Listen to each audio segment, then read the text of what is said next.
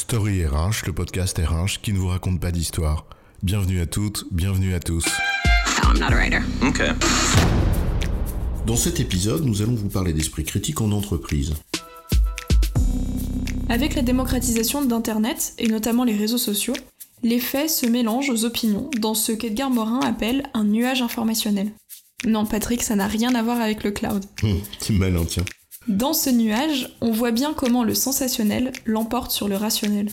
C'est certain que face au bruit des émotions immédiates et des entendements communs, eh bien c'est difficile de déceler la petite musique du vrai, ou du moins ce qui pourrait nous, nous y conduire. A fortiori, quand les bonimenteurs et les agitateurs en tout genre y rajoutent leur propre couche. Alors oui, bien sûr, nous avons besoin de discernement et d'esprit critique, et notamment en entreprise, parce que celle-ci est une sorte de microcosme qui concentre les jeux de pouvoir, les intérêts marchands et les pressions du quotidien. Peut-être même les pressions qui sont liées au fait que des gens vivent ensemble avec tout ce que cela suppose. Des belles choses, oui, mais aussi des ragots, de la malveillance et parfois des coups bas. Et pourtant, dans des endroits où la conformité l'emporte parfois sur la vérité des faits, parce qu'on déteste la moindre vague, le moindre pas de côté, qui pourrait contredire le discours officiel, eh bien on n'aime pas toujours cet esprit critique. Il est parfois vu comme une source de risque, voire de déviance. Alors quel danger certaines entreprises voient-elles dans cet esprit critique? Comment à l'inverse le favoriser? C'est quoi l'histoire? Le besoin d'adaptation permanente des entreprises aux contraintes du réel, en fait cette nécessité de combiner productivité et adaptabilité, demande au fond deux choses. Premièrement, comprendre ce à quoi on doit s'adapter. Le monde, la situation, le réel tel qu'il est réellement, sans s'enfermer dans une représentation stéréotypée.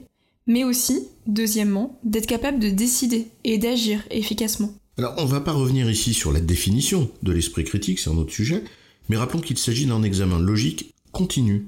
Cela consiste à garder ses capteurs ouverts, aiguisés, pour mieux comprendre, comme tu le dis, les situations, le, le lien entre les choses, les marges de manœuvre dont on dispose pour y faire face. Et donc, en cela, il s'agit bien d'une compétence clé pour faire preuve d'adaptabilité.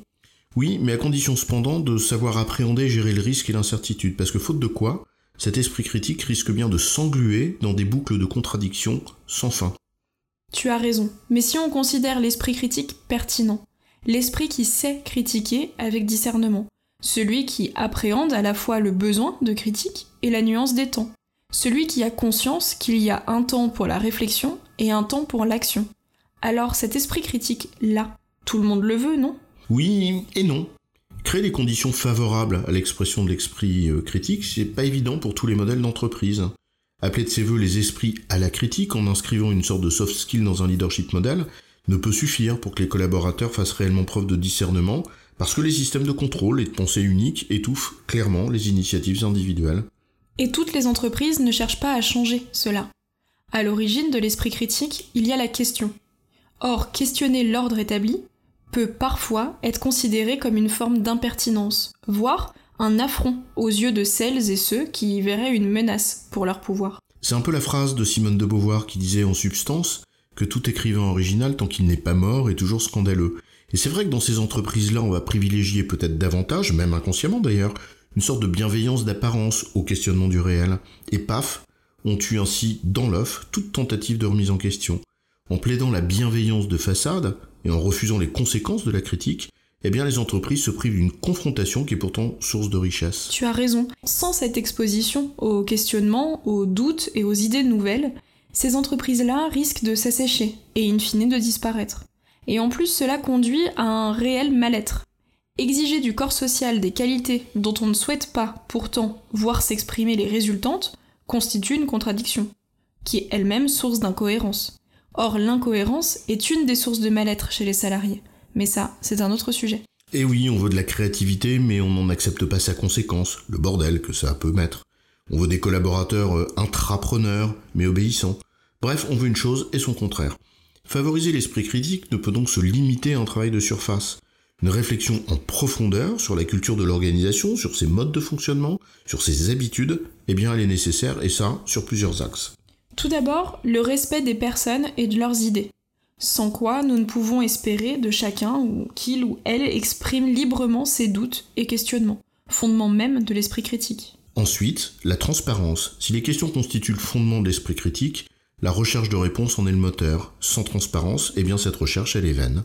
Le troisième axe, c'est celui de l'humilité qu'exige la remise en question. Si nous sommes conscients que nous ne savons rien, l'esprit critique nous rappelle que les réponses à nos questions seront toujours partielles et temporelles. C'est pourquoi il convient alors de rester humble et ouvert, à commencer par celles et ceux qui dirigent, qui doivent accepter de ne pas détenir la vérité. Et enfin, le dernier axe, c'est celui de la diversité des idées.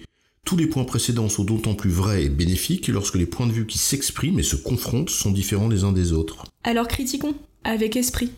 Critiquons le travail de chacun et de chacune, les propositions, les réalisations, en étant constructifs, et en allant dans le sens du bien commun.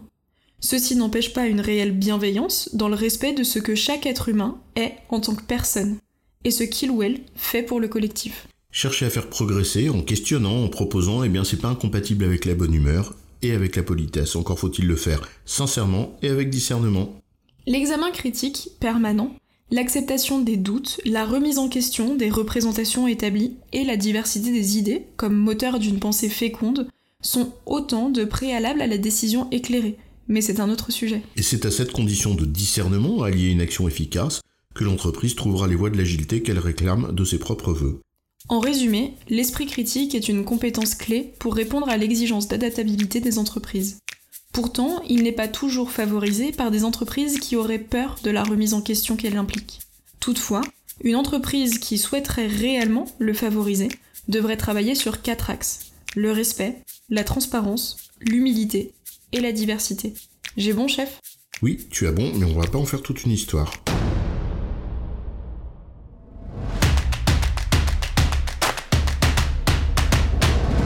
Story RH, le podcast RH qui ne vous raconte pas d'histoire.